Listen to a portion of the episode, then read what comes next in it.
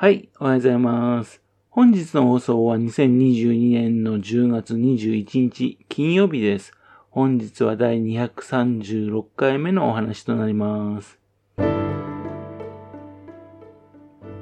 のチャンネルは福島県郡山市在住の特撮アニメ漫画大好き親父のぴょん吉が響きになったことをダラダラと話をしていくという番組です。そんな親父の独り言をお聞きになりまして、もしもあなたの心に何かが残ってしまったらごめんなさい。悪気はなかったんです。不幸にもこの番組に興味持ってしまったら、ぜひ今後もごひいきのほどよろしくお願いいたします。昨日はですね、須賀川市のウルトラ FM の方に行ってきました。そちらの方でですね、某ラジオ番組の収録に参加してきたんです。ウルトラ FM っていうのはですね、須賀川市にあるコミュニティ FM のことです。コミュニティ FM っていうのはですね、まあ、従来のね、広いエリアの放送局ですね、狭くてね、あの、地域密着、市民参加、防災及び災害時の放送がですね、えー、特徴的のあるあの放送局のことです。現在ですね、337局近い放送局がね、日本に存在するんですよ。ウルトラ FM はですね、2019年に開局したコミュニティ FM です。福島県でね、7番目のコミュニティ放送局なんですよ。開局順序で言いますとね、福島市の FM ポコ、会津若松市の FM 会津、いわき市の C ウェブいわき、北方市の北方シティ FM、本宮市のモットコム、郡山市のココラジ、須賀川市のウルトラ FM の順ですね。このウルトラ FM ですがね、えっ、ー、と、正式はですね、須賀川 FM って言うんですよ。ウルトラ FM っていうのは相性なんですね。テレビのね、ウルトラマンでおなじみのウルトラシリーズ。これを制作するつぶやプロ。創業者がね、つぶやエイジがですね、須賀川市出身ということでね。というわけで、市民が愛着を持ちやすいということで決定したらしいです。確かに記憶に残りやすい名前ですよね。そしてこれを運営しているのはコプロ須賀川。コプロ須賀川っていうのはね、須賀川市と須賀川の商工会議所がですね、地元企業の出資によってですね、設立された第三セクターのことです。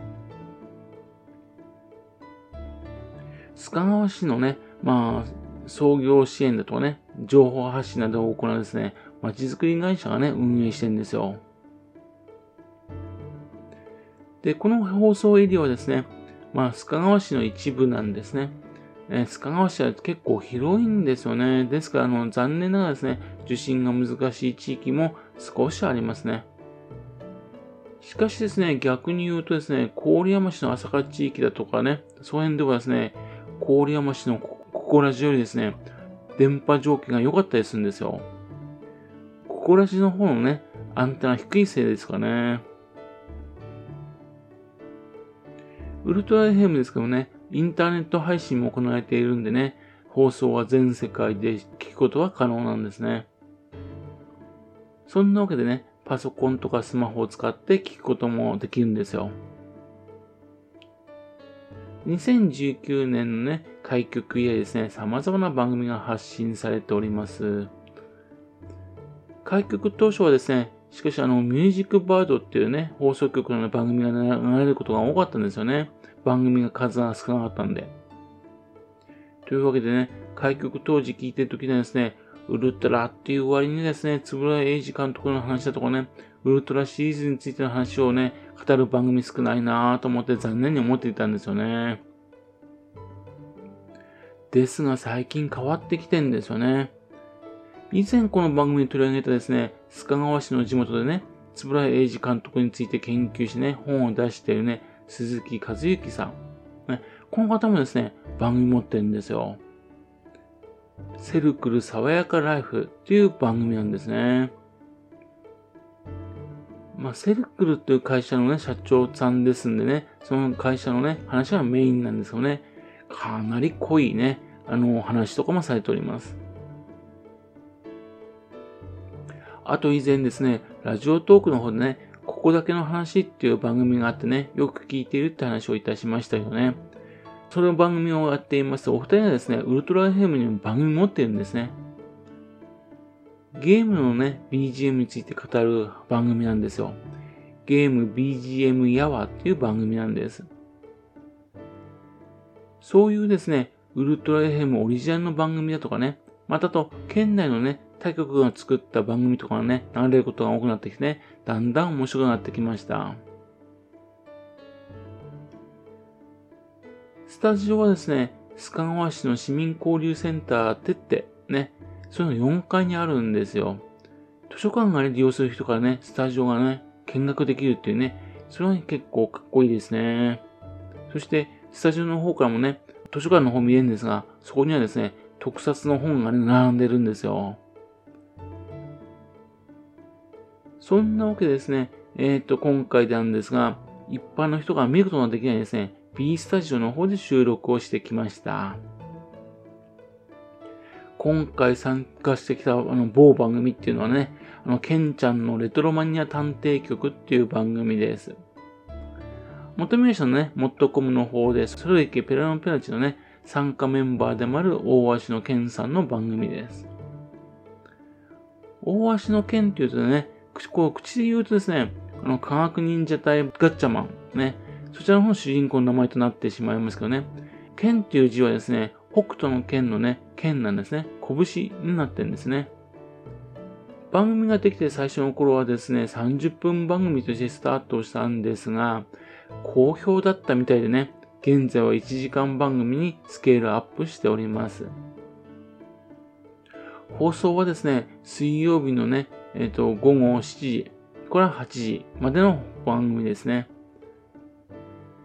再放送もされていてね、そちらの方は土曜日の、うん、午前の9時から10時までの放送になってます。